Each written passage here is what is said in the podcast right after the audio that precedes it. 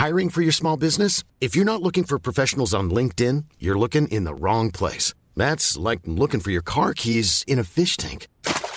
LinkedIn helps you hire professionals you can't find anywhere else, even those who aren't actively searching for a new job but might be open to the perfect role. In a given month, over 70% of LinkedIn users don't even visit other leading job sites. So start looking in the right place. With LinkedIn, you can hire professionals like a professional. Post your free job on linkedin.com slash people today.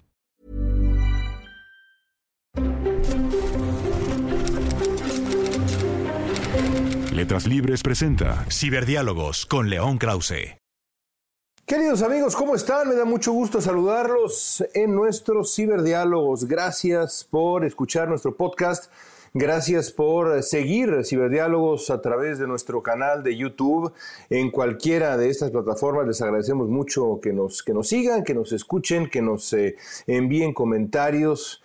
Es eh, de verdad un privilegio, un gusto trabajar para ustedes. Estamos avanzando en la segunda temporada de Ciberdiálogos y ahora en, en México eh, ocurre una coyuntura de verdad muy interesante, una iniciativa de reforma energética que se concentra sobre todo en la industria eléctrica, pero como nos va a explicar nuestra invitada del día de hoy en Ciberdiálogos, va más allá.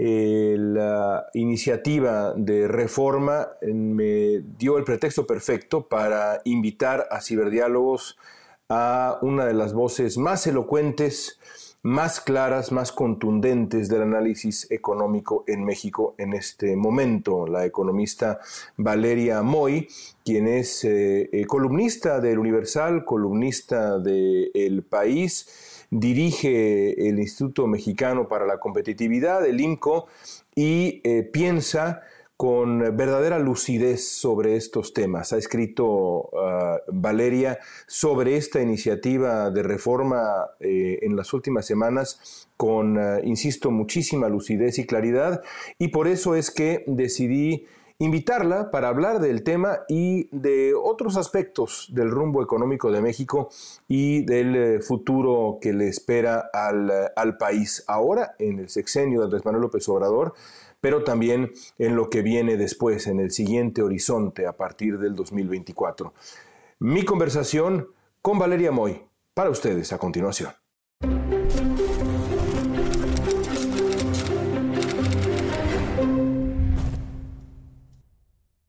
Valeria, es un, es un placer estar, estar, contigo en este episodio de Ciberdiálogos eh, para hablar de temas que son de verdad tan centrales no solamente para México, sino, sino para la región e incluso diría yo para el mundo. Déjame comenzar con, eh, la reforma eléctrica eh, que ha planteado el presidente López Obrador. Creo que es importante, dada la cantidad de desinformación que hay allá afuera, preguntarte, ¿qué plantea realmente esa reforma? León, es impresionante lo que plantea esa reforma. Me gusta, me gustaría decirle iniciativa. Ahora sí que, con tu permiso, no le voy a decir reforma, porque decirle reforma es como asumir que ya pasó. Y la verdad es que yo quisiera que no pasara. Entonces voy a decirle iniciativa, porque sí creo que no hay que darla por hecho y hay que dar la batalla. ¿Qué cambia en este sentido? Bueno, en primer lugar, es una reforma que va, una iniciativa que va más allá de lo eléctrico, es energética. Se nos olvida porque hay un par de cositas por ahí. Claro, está centrado en el, en el mercado eléctrico, pero no es solo eléctrico. Hay, por ejemplo, dos cosas importantes. En primer lugar, hoy tienes a CFE y a Pemex. Pemex, no se nos olvide Pemex, estas dos grandes empresas del Estado, y hablo del tamaño, hoy por hoy están definidas como empresas productivas del Estado. Y el término productivo no es hueco, no es un término que no quiere decir nada. El término productivo se refiere a que en efecto son empresas del Estado y tienen la, la, encomienda, no que lo logren, pero por lo menos tienen la encomienda de no perder recursos públicos, porque operan a partir de recursos públicos. Pues en esta iniciativa de reforma se les quita lo de productivos. Y la idea atrás de quitarle lo de productivos es y, platicando con gente que estuvo atrás de la escritura, del diseño de esta iniciativa, es, pues no son necesariamente ni siquiera empresas, son entidades que deben de aportar al bienestar social. ¿Qué quiere decir eso, León? No lo sé, no lo sabemos, pero al quitarle lo de productivos, genera una especie de permiso tácito de perder dinero, ¿no? De, no importa, no importa lo que hagas, no importa cómo lo hagas, porque al final del día la idea es generar este beneficio o este, esta idea social que es bien difícil. Yo no digo que no exista, ¿eh? y es bien importante, pero si no lo defines y lo dejas únicamente suelto a la ideología, quién sabe qué pasa. Entonces, el quitarle lo de productivo a CFE y a Pemex, Pemex, la empresa más grande, una de las empresas más grandes del mundo, la empresa más endeudada, la empresa petrolera más endeudada. Si le quitamos lo de productivo, vamos a estar abriendo otra caja de Pandora. Ya parece que estamos abriendo muchas cajitas de Pandora. Esta es una cajota de Pandora. Y por otro lado, establece esta desaparición de la CRE, la Comisión Reguladora de Energía, que es de, estas, de estos organismos, de estas instituciones que cuando hace bien su chamba, tú ni te enteras que existe. Es como cuando manejas un coche, si tu coche no tiene broncas, no te enteras, no, ni siquiera piensas en el servicio, no piensas lo tengo que llevar al taller, ¿qué, es ese servicio? Porque funciona. Si la CRE hace bien su chamba, tú no te enteras que existe. En el momento que la CRE empieza a hacer mal su trabajo, empezamos a hablar de la CRE porque empezamos a ver disrupciones en el mercado, empezamos a ver eh, volatilidad demasiado alta en los precios, empezamos a ver que las cosas no funcionan y entonces sí es, ¿quién es el responsable de esto? Y aparece la CRE. Bueno, se plantea la desaparición de la CRE y meterla a la Comisión Federal de Electricidad y por otro lado también se plantea la desaparición de la Comisión Nacional de Hidrocarburos, que ve toda la parte petrolera. Entonces, no es únicamente eléctrica, es energética. Entonces, eso por un lado. Y por la parte ya meramente eléctrica, lo que se pretende es darle control, te diría casi absoluto, de todo el mercado eléctrico a CFE. No quiere decir que CFE vaya a producir toda la energía eléctrica del país, porque hoy en día no puede hacerlo. Entonces, generar una iniciativa o pretender reformar el mercado de tal forma que CFE produjera toda la energía eléctrica no tendría ningún sentido porque hoy con la capacidad instalada que tiene CFE simplemente no puede. Lo que sí se pretende en esta iniciativa es que CFE controle todo el sector eléctrico. Por un lado, la producción de electricidad y por otro lado, la compra de electricidad. Es decir, se deja que haya privados que generen electricidad, pero esos privados solo le pueden vender a CFE. Entonces, por un lado tenemos a los pequeños consumidores o a los grandes consumidores de energía eléctrica, que al final del día, León, somos todos, ¿eh? porque de repente pensamos en los consumidores como los demás. Pensamos en la gente, ¿no? Los consumidores de energía eléctrica, ¿no? Los consumidores de energía eléctrica, todos nos llega un recibo de luz, todos somos consumidores de energía eléctrica. Entonces, por un lado, los consumidores de energía eléctrica solo le podremos comprar a CFE y mucha gente de la que te escuchará dirá, bueno, pues a mí me da igual, yo le compro a CFE. En efecto, le compramos a CFE porque en el mercado al menudeo, por decirlo de forma muy sencilla, las casas, los pequeños comercios, le compramos a CFE porque así está establecido en la ley. CFE es el dueño de suministro básico, que es la venta de energía eléctrica al menudeo. Ahora, también los grandotes solo le pondrían comprar a CFE. Hoy por hoy, los grandotes ¿A qué me refiero con los grandotes? Se les llama sofisticadamente los usuarios calificados. Los usuarios o los consumidores calificados son aquellos que consumen mucha electricidad. Ese es, o sea, el nombre es muy elegante para algo que es verdaderamente mucho más sencillo. Los grandes conglomerados, las grandes industrias, las grandes empresas que necesitan energía eléctrica para sus procesos productivos, normalmente pueden comprar la energía eléctrica en el mercado. Hay brokers, hay un mercado de energía eléctrica, así como cuando nosotros, usuarios pequeños, decidimos, no sé, el servicio de Internet y entonces tú ves cuatro o cinco opciones y dices, este me cobra tanto, este me cobra tanto, este me ofrece esto, este me ofrece tal, y uno escoge, no, yo me voy por este, yo me voy por este.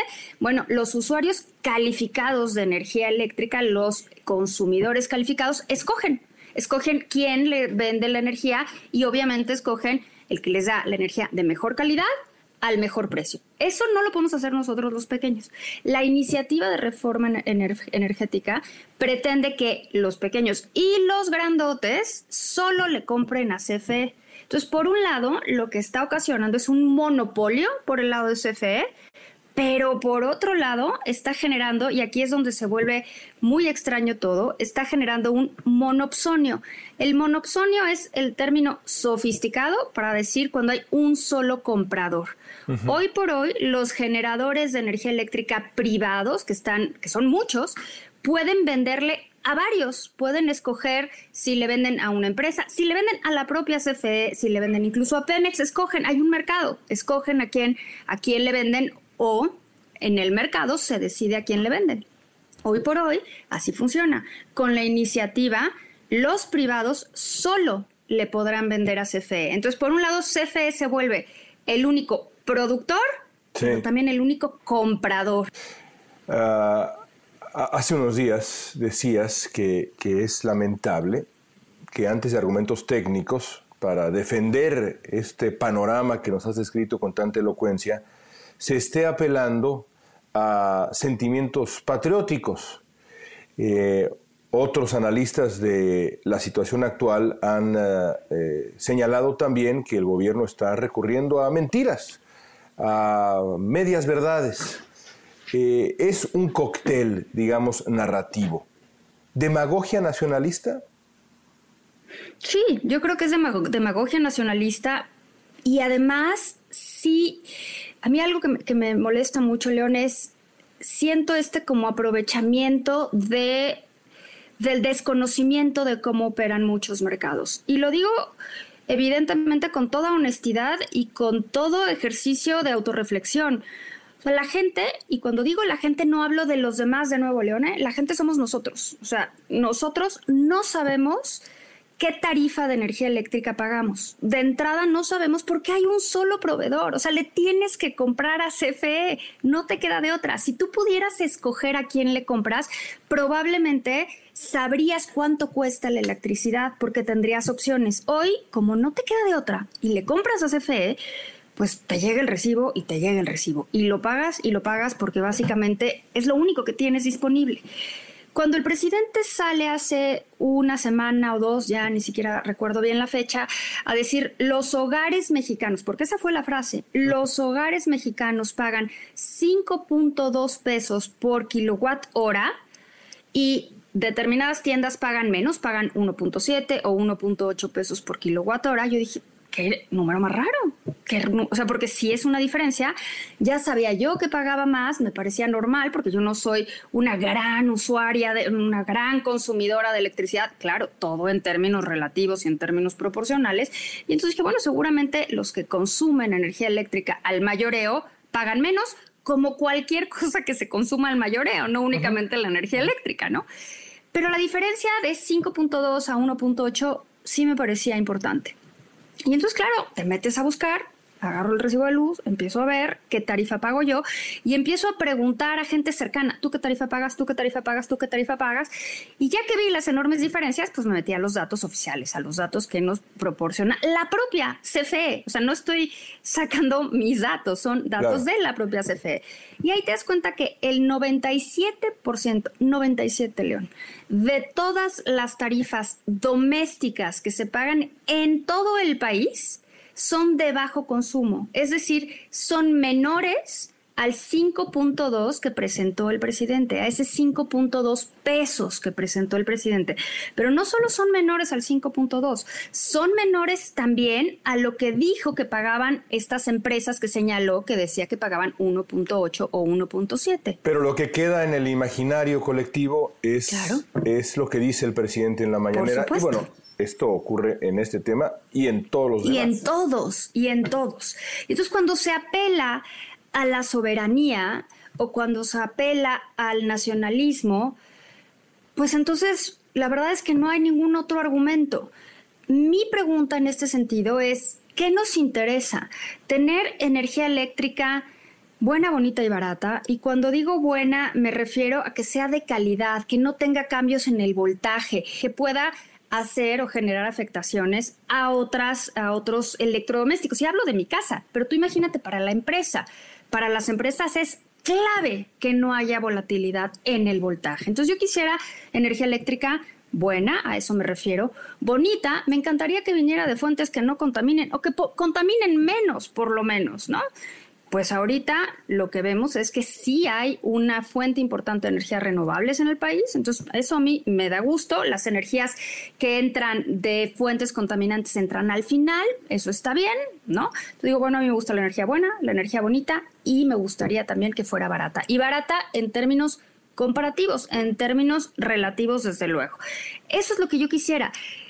¿Es soberana esa energía eléctrica? León, sinceramente no lo sé. O sea, ¿hay soberanía? Pues no lo sé, porque yo la energía eléctrica, yo no la envuelvo en la bandera, yo no lo entiendo. Y mira que a mí sí me gusta el tema de mi país, me honra mi bandera, soy, soy muy nacionalista en ese sentido, ¿no? O sea, sí me gusta lo mexicano, me gusta México, pero en términos de energía eléctrica, de verdad no entiendo a qué nos referimos con soberanía, ¿no? Eh, no sé si soberanía es autosuficiencia y si hablamos de autosuficiencia, hay autosuficiencia, o sea, sí se genera en México la, energía eléctrica. Entonces, no entiendo de qué estamos hablando cuando hablamos de soberanía energética. Sí entiendo si hablamos de seguridad energética. Y ese es otro tema. Eh, eh, evidentemente tiene que ver con que es conveniente políticamente y en la acumulación de poder, porque en este gobierno la, narrativa con N mayúscula ocupa sin duda alguna un papel central, ya lo describías hace poco. Y la narrativa en este tema en particular, pero cuando digo este tema me refiero no solo a esta iniciativa de reforma, sino a la economía en general, es, eh, digamos, yo advierto varios puntos. Eh, dos de ellos es, primero, contra la competencia y luego, evidentemente, contra la presencia privada, la inversión privada, en este caso en energía. Se equiparan ambas en ah, este proceso de venta de la idea de la iniciativa con haber vendido al país. Lo vemos eh, una y otra vez en los grandes repetidores del régimen dentro del partido oficial, y por supuesto en la mañanera y también en los acólitos que rodean al, régimen, en ese, en ese círculo curioso ahí que, que se ha dado desde el principio del López Obradorismo. Eh, ¿Hay algo de cierto en vendieron al país, nosotros vamos a recuperar, vamos a recuperar la energía, vamos a recuperar la electricidad para los mexicanos? ¿Hay algo de cierto o es, insisto, demagogia pura? Mira, puede ser que haya algunos puntos que valga la pena revisar. Y en ese sentido, podría ser que haya algo de cierto. Sí me parece importante decir que cuando yo te digo que esta iniciativa de reforma es nociva y va a generar efectos eh, que van a ocasionar que México se rezague todavía más en materia energética, no estoy diciendo que defiendo el modelo actual a capa y espada. Porque o que sea perfecto. o que sea perfecto, pero ni remotamente. Yo no pienso que el mundo esté lleno de blancos y de negros. Yo creo que hay una gama inagotable de grises. Entonces sí creo que en el modelo actual sí hay un problema y sí hay cosas que se deberían de arreglar. Desafortunadamente, la iniciativa no arregla esos puntos. La iniciativa lo único que hace es empeorarlos. ¿A qué me refiero con la parte de puede ser que haya algo de cierto? Hay que entender un poco de dónde viene eh, el cambio en el mercado energético.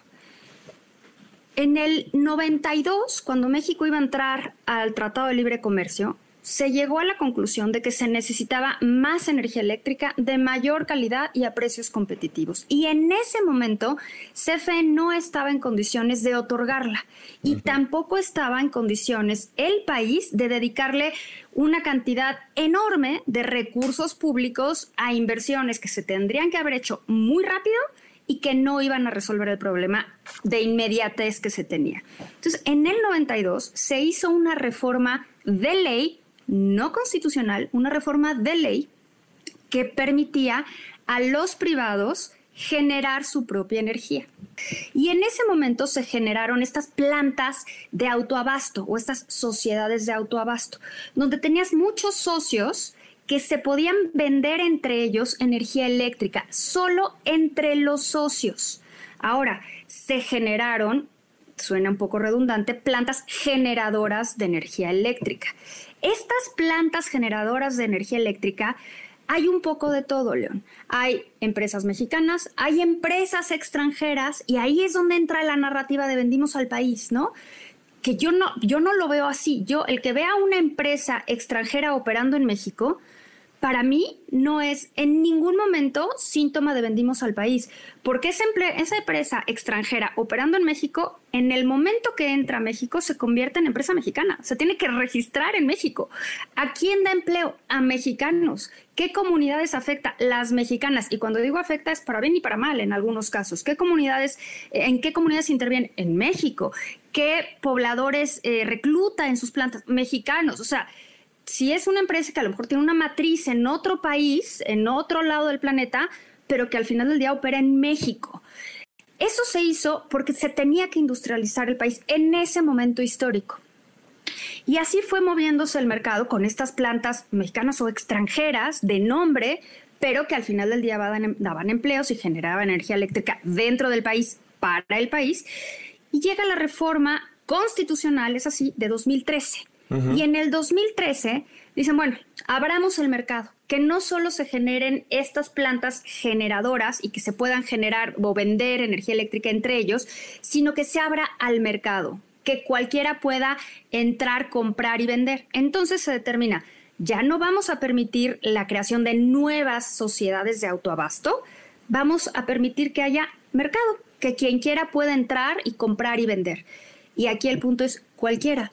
Pues no fue cualquiera, porque en ese momento CFE, que está dividido en muchas pequeñas, bueno, no pequeñas, pero grandes empresas, dijo, suministro básico, que es la que nos vende a los consumidores pequeños, esa me la quedo yo como monopolio.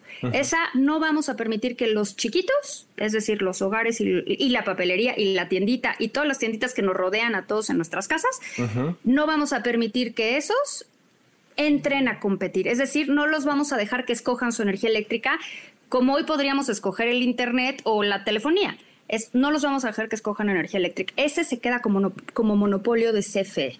Y los grandotes que sí jueguen en un mercado, pero a los chiquitos no. Entonces, suministro básico está a cargo de CFE. Si me preguntas, yo creo que ese fue el error de la reforma. O sea, yo creo que tendrían que haber permitido que todos entráramos a la competencia, que así como eh, en otros países uno puede escoger quién te proporciona la energía eléctrica de tu casa, o como nosotros podemos escoger el proveedor de Internet, pudiéramos escoger al proveedor de energía eléctrica. Pero ese es el camino. Que nos gustara. Tu diagnóstico y tu recomendación eh, es exactamente opuesta a lo que ahora se propone, ¿no? Exactamente opuesta. Entonces, cuando te digo, no, yo no creo que el mercado sea perfecto, yo creo que tiene muchas cosas que corregirse, yo creo que hay muchos temas que deberíamos de abordar, son esos los temas que deberíamos abordar. Evidentemente, esta iniciativa va en el sentido completa y absolutamente contrario. Esta iniciativa trae un tema, es un tema nacionalista más que otra cosa. Eh, en una de las declaraciones más escandalosas de los últimos tiempos, Manuel Bartlett ha sugerido ya en la cima del poder, en donde ha estado de una u otra manera eh, desde hace mucho tiempo, pero ahora más que nunca quizá, ha sugerido que el, que el gobierno, Bartlett ha sugerido que el gobierno va a cancelar contratos según convenga. ¿Qué consecuencias tendría algo así, eh, pensando en México como destino de inversión en este momento? Mira, León, yo sé que tú eres futbolero, sé que tus hijos son futboleros. Tú imagínate que estás jugando fut un partido y vas en el minuto 20 y tú empezaste a jugar con ciertas reglas. A ti te dijeron, esta sola, el, el, fuera de lugar se determina así, el penalti se determina así, el bar funciona cuando pasa determinadas cosas. Imagínate que ahora ya estás en el minuto 20 y alguien decide, pues ya son otras reglas. Pero sí, el juego sigue. Pero en el minuto 20 nada más te pasan así un memo de, oye, ¿qué crees? Ya cambiaron las reglas, el fuera de lugar es otro y el penalti se marca así y ¿qué crees? Ya no va a haber portero. Pero te lo dicen en el minuto 20 y tú tienes que seguir jugando. Pues muy probablemente vas a decir, oye, no, yo así no juego. O sea, a mí explíquenme las reglas con tiempo, llevo jugando fútbol mucho tiempo con estas reglas, las cosas no se hacen así y muy probablemente haya jugadores que digan, oye, no, perdón, con permiso, yo me retiro a los vestidores y cuando nos pongamos de acuerdo en unas reglas claras, sensatas y ordenadas, entonces quizás, no lo sé, puedo volver a jugar. Es exactamente eso lo que está pasando.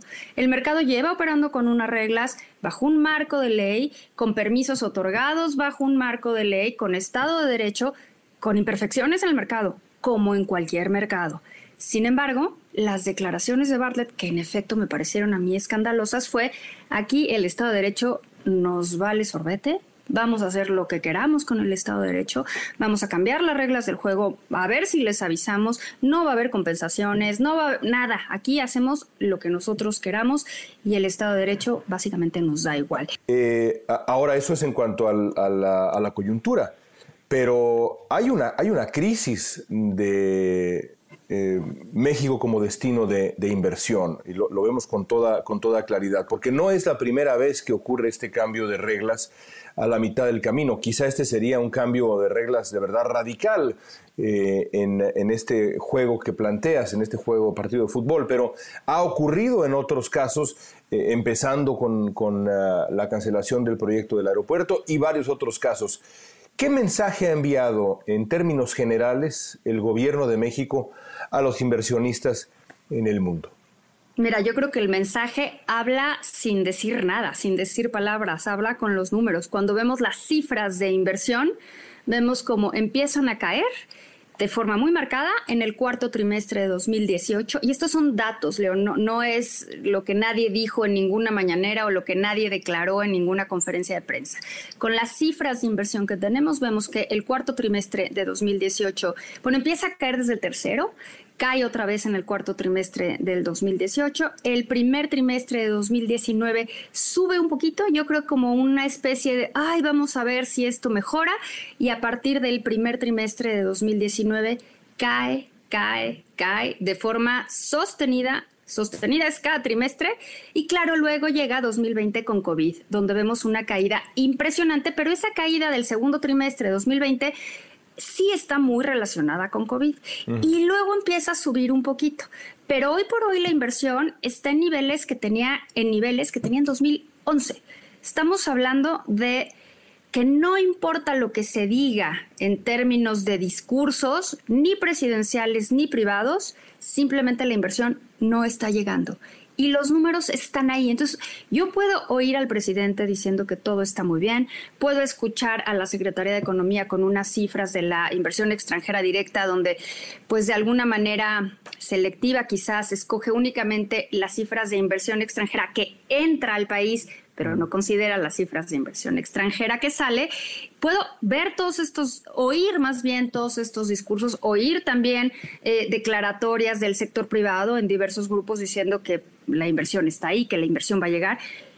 Y al final del día yo veo los datos, León, y lo que veo es que la inversión no está llegando, la inversión está estancada, hay una década perdida en términos de recursos de inversión, tanto públicos como privados, y me parece que eso es lo que hace esta narrativa. Esta narrativa, estos cambios de reglas a la mitad del partido, lo único que hacen es, pues me voy o me detengo. Porque hay otra cosa que hay que mencionar. Hay muchos inversionistas en el país que son de largo aliento, o sea, que no vienen al país por uno o dos años, que no vienen al país por un sexenio, cuya inversión no depende del presidente en turno, sino de las perspectivas de crecimiento que ven para el país.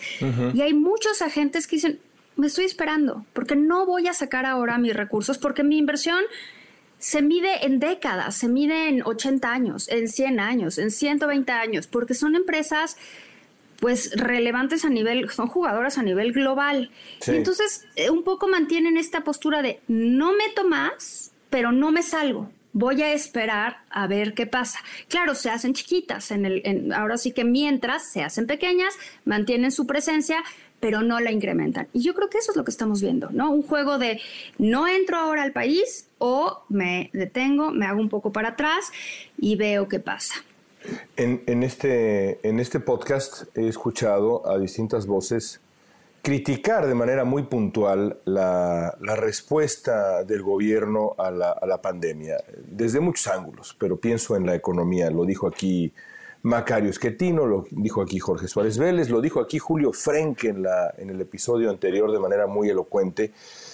¿Qué opinas tú? ¿Se, equivocó el, gobierno en su manera de responder al, desafío económico que suponía para la economía mexicana, pero para la economía de los mexicanos la pandemia?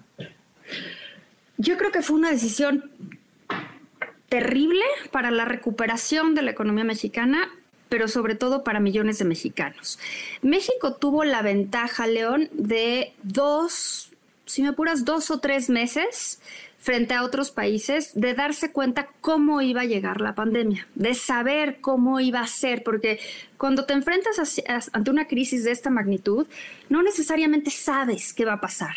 México tuvo la ventaja y lo digo un poco eh, de forma casi cínica, de ver lo que estaba pasando en Italia, de ver lo que estaba pasando en España, de ver lo que empezaba a pasar en Estados Unidos y observar que era una crisis de empleo, que esto iba a llevar al confinamiento y por lo tanto lo que iba a afectar, más allá de la salud evidentemente de las personas, iba a afectar el empleo de la gente. Cuando tienes dos o tres meses de anticipación, puedes planear. Puedes planear un poco rápido y puedes planear quizás no como te gustaría, pero puedes planear algo.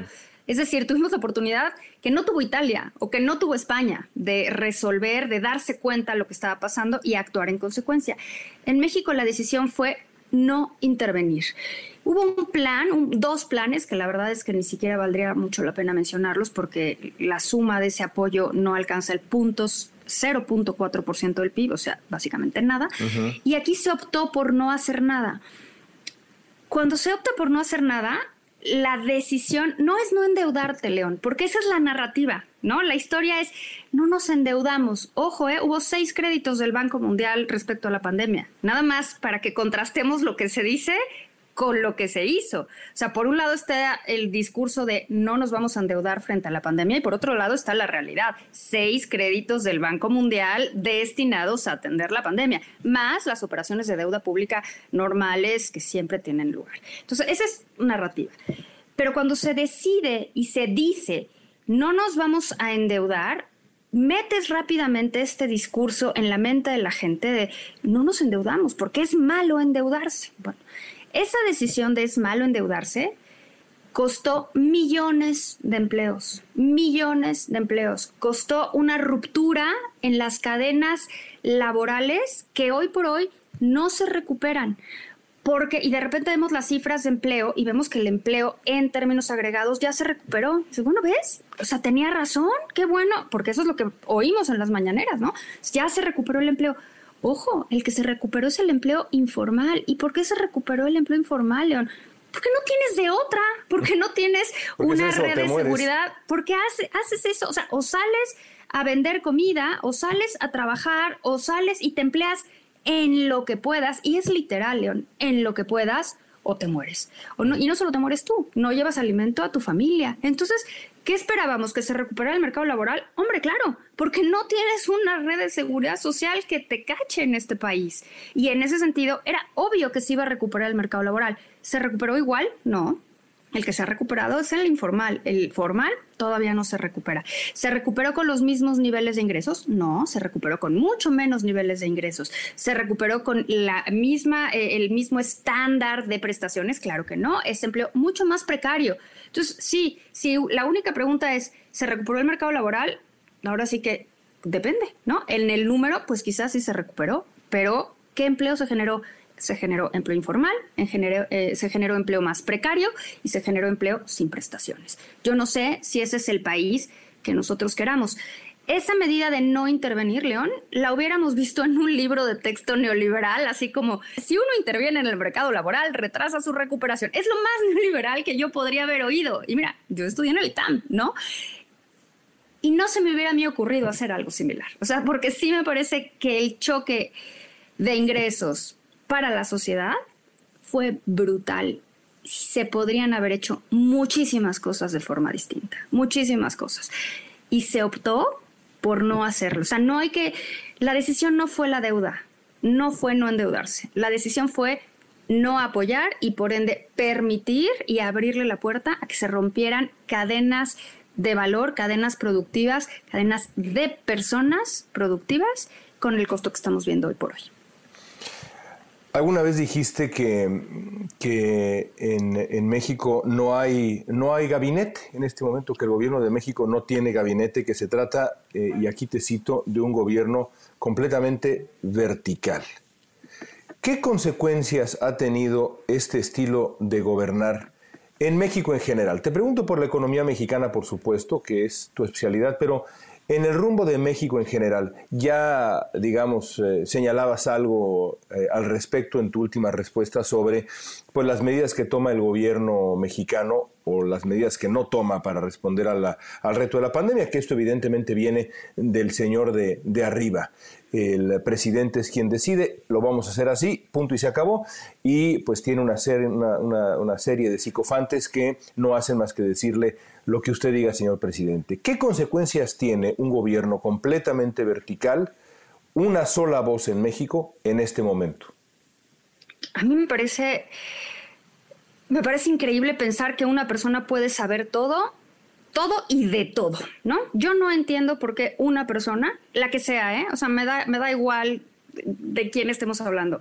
Ninguna persona tiene por qué saber de seguridad, de seguridad nacional, de seguridad privada, de economía, pero además de comercio, pero además de mercado laboral, pero además de vacunas, pero además de salud, pero además de mercado de protección social. Yo creo que nadie tiene por qué saber todo. Creo que el gran éxito o la grandeza de una persona está en saberse rodear de gente que sepa, de gente que entienda, de gente que pueda aportarle y que le permita a esa persona, a ese líder, crecer de manera personal, pero sobre todo como líder, como estadista. Porque uno no tiene por qué saber de, te digo, seguridad social. Pues yo no lo entiendo. Uno no tiene por qué saber del mercado energético, pero hay gente que sí lo sabe. El problema de tener una presidencia vertical es que sacas de la jugada a gente que verdaderamente entiende, a gente profundamente talentosa y a gente que podría aportar a la construcción de un mejor país. Y entonces tomamos decisiones con una persona donde los demás ejecutan. Por ejemplo, en la Secretaría de Economía, la función de la Secretaría de Economía es básicamente un tema comercial básicamente mercado externo y mercado interno. Es bien importante destacar esto porque lo único que nos va a dar crecimiento este año y el año que entra León es la relación con nuestros socios comerciales. Me encantaría pensar que es de otra forma, pero no es de otra forma. Los datos están ahí y lo único que muestra movimiento es el sector externo. ¿Qué hacía la Secretaría de Economía durante la pandemia? No solo durante la pandemia, durante el año previo, cuando ya estaba un problema comercial entre Estados Unidos y China, que México podría haber aprovechado de forma brillante. ¿Qué hacía la Secretaría de Economía?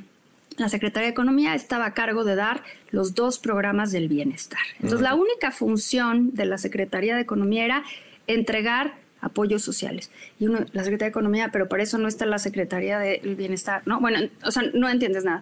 ¿Por qué tenemos al secretario de Relaciones Exteriores negociando, entre comillas, porque sinceramente no te podría decir los términos de la negociación, las vacunas? ¿Es esa su función? ¿Y dónde está el secretario de Salud? O sea, ¿por qué negocia relaciones exteriores las vacunas cuando hay un secretario de salud que se supone que sabe de esto? Eh, ¿Dónde está el secretario de Hacienda, que es el que tiene que generar estos apoyos sociales, estos diseños de eh, protección en una crisis como la que tuvimos? Pues el secretario de Hacienda está, estaba dando tours por los murales de Palacio. Entonces, esos son los problemas, esos son los problemas que tenemos cuando tenemos un gobierno vertical, ¿no? Que no se toman las decisiones que se deberían de tomar aprovechando a un montón de gente súper talentosa que tenemos en este país, expertos en esos temas. Entonces, pues al final del día las decisiones las toma una persona y León, uno no sabe de todo. Yo te apuesto que tú no tomas absolutamente todas las decisiones en tu casa porque uno no sabe de todo. Tienes que hacerte de la gente que te puede ayudar. Yo no tomo ni una sola, no tomo ni una sola decisión. En, sabia persona, León. En mi casa, ni, una sola. Alguna vez, alguna vez le oí, nunca diré el nombre porque ocurrió en una, en una reunión eh, off the record, pero un eh, secretario de Estado del gobierno de Calderón alguna vez nos dijo a un grupo de periodistas que él no ganaba una elección ni en su casa. Y ese es, ese es mi caso. Eh, yo, yo no gano una elección ni, ni en mi casa. Eh, hablemos de, ah, de, dos cosas más. Eh, la importancia de los contrapesos. Si importan los contrapesos dentro del gobierno, pues importan quizá más los contrapesos afuera del gobierno. pienso evidentemente en la oposición. ¿Qué opinas eh, de este curiosísimo fenómeno que quizá eh, vamos a, tener el disgusto de ver ahora? Eh, y digo el disgusto porque me parece incomprensible que ocurra algo así. de un PRI que va a votar en contra de la reforma que apoyó en su momento. un PRI que va a rechazar su joya de la corona, ¿Qué te dice del priismo, pero qué te dice de la oposición en México que esto que estoy planteando sea una verdadera posibilidad? Mira, no sé si, si me dice de la oposición o del partido en el poder, pero sí me dice de la política y de los políticos. Y evidentemente cuando digo los políticos es una generalización y reconozco de una buena vez que hay muchas personas que se salen de esta generalización. Pero lo que me da muchísimo coraje, y si me apuras, León, casi me deprime, es la búsqueda del poder por el poder. Esa búsqueda que no responde a quiero hacer un mejor país, sino quiero ser presidente o diputado o senador o gobernador porque sí, porque al final del día la única respuesta es por el poder, por el cargo, por el título, a mí eso me parece profundamente triste. Y lo que empiezo a ver, que claro, no es novedad porque se ha visto a lo largo del tiempo, es que no hay debates eh, reales, la oposición no termina de cuajar. Yo no sé, cuando decimos la oposición, sinceramente no, sé bien a qué nos referimos o a quién nos referimos.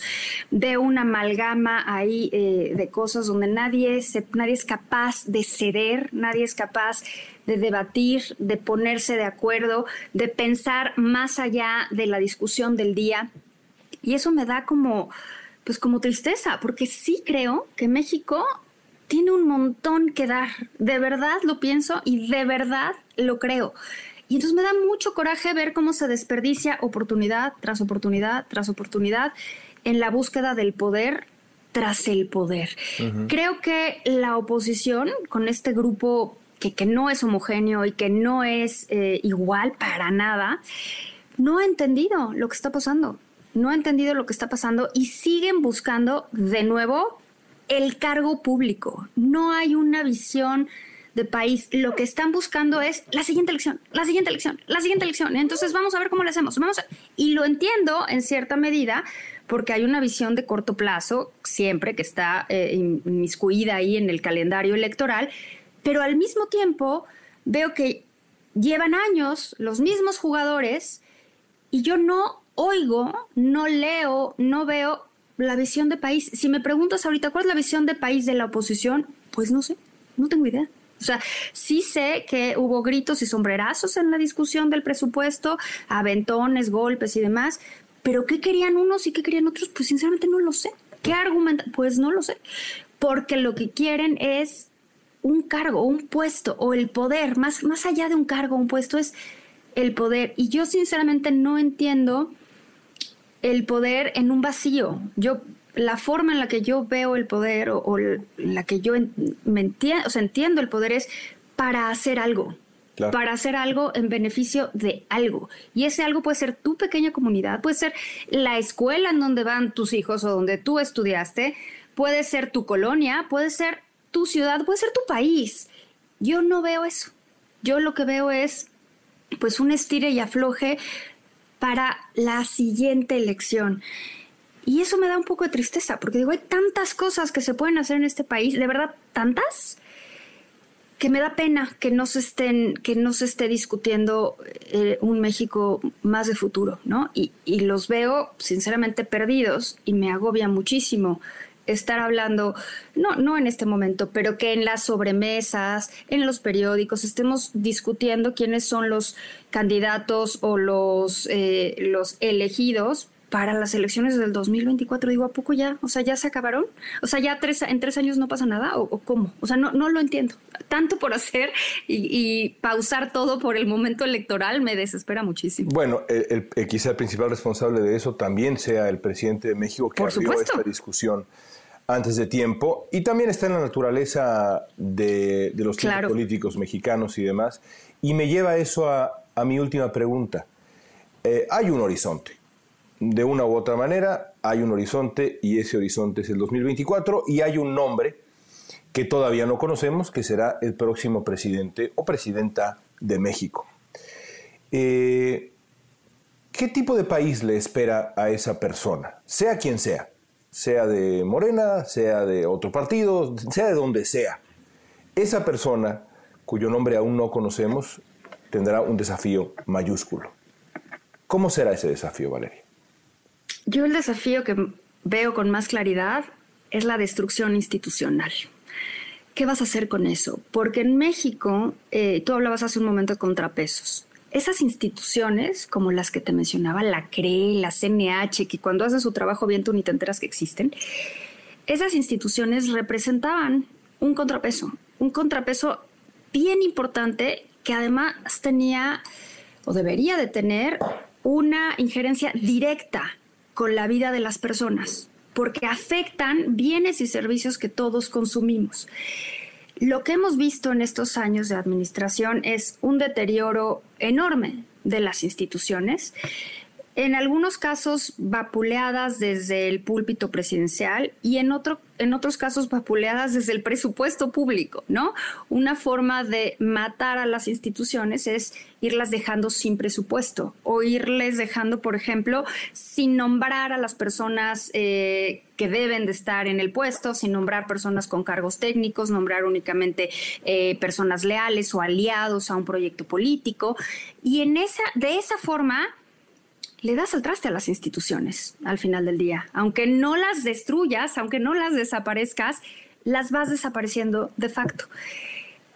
La, la persona que llegue en el 2024, del partido que sea, se enfrentará con instituciones muy disminuidas. Y creo que una decisión importante que se tiene que tomar ex ante es, ¿qué va a pasar con esas instituciones? ¿Queremos que desaparezcan?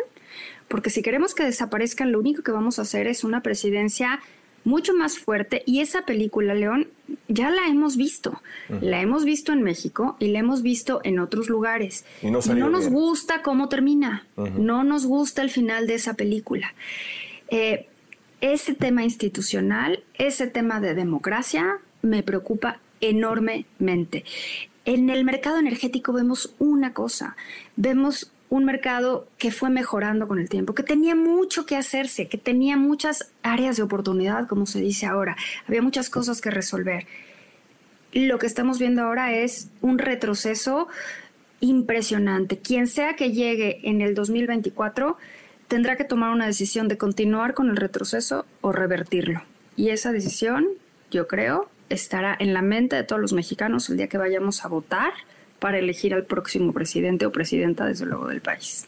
Difícil pensar en una decisión más importante. Valeria, qué placer escucharte. Gracias por estar en Ciberdiálogos. Al contrario, León, gracias a ti.